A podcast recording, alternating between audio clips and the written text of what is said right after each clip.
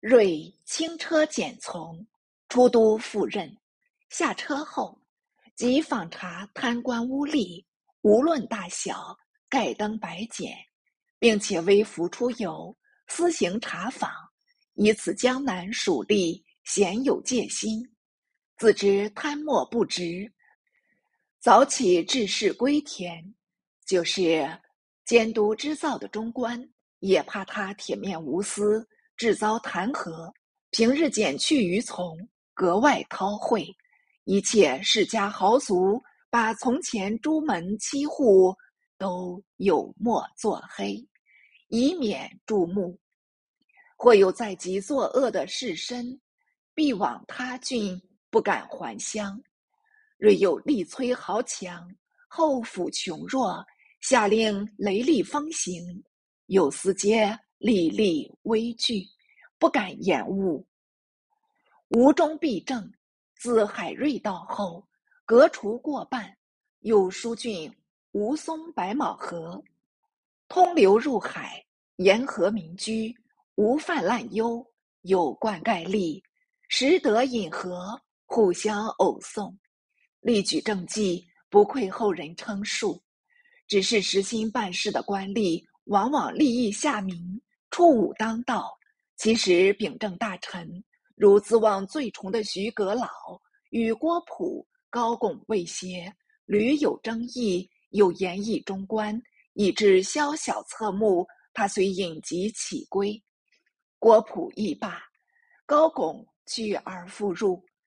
此外，有江陵人张居正，常侍御敌讲读，穆宗即位，立命为吏部侍郎。兼东阁大学士，入参大政。龚与居正统恃才傲物，目空一切。闻海瑞教职严厉，不肯阿容，暗中亦未免极忌。自己刚傲，偏不许别人刚直，所以直道难行。瑞府武仅半年，言官以迎合辅臣，何瑞数次，有旨盖瑞都。南京梁楚，无名文瑞去位，多半攀援遮道，豪气气流。瑞只妾一仆，成夜出城，方得脱身。百姓留瑞不惑，大家会了瑞相，朝贡香，木若竹，敬奉甚虔。瑞都粮未己。又不免为沿路所攻，乃谢病竟去，直至居正末后，使复召为南京右都御史，一行坐立，两袖清风。到了神宗十六年，病末任中，身后萧条，毫无长物。监督御史王用吉入仕，只有葛维弼寥寥数事。不仅叹息异常，当为巨金官殓，送归琼山原籍，买地安葬。发丧时，农辍耕，商罢市，嚎哭相送，数百里不绝。后来赐世中介，这就是海刚峰先生始末的历史。小子爱慕清官，所以一直续下。看官不要认作一团糟呢，了却海瑞，免得后文另续。且有佳句一首，作为海刚峰先生的赞词道：“由来贤吏自清廉，不慕荣名不负焉。怎奈孤芳只自赏，一生兼白总遭嫌。”欲知后事如何，且从下回交代。语云：“服食求神仙，多为药所误。世宗至死之由，即服于此。服辟谷为隐者之预言，炼丹系方士之伪论。天下宁真有长生不老之术也？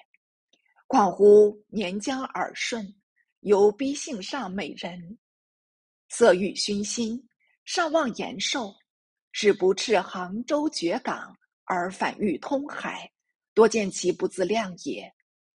待元气日和，又服金石造烈之际，至于目眩神迷、白昼见鬼，且命蓝田玉等为之起攘，至死不悟，始终有焉。海瑞一书，绝发靡遗，可作当头棒喝。而世宗乃目为垢吏，为内奸黄景及大学士徐阶。几乎不随杨沈诸人同归地下乎？世宗崩，而海瑞出狱，观其巡抚江南，政绩卓著，乃复不容于高拱、张居正诸人。张江陵称旧时良相，乃犹记一海瑞，此外更不必论矣。直道世人，燕往而不三处。海刚风，待亦如是也。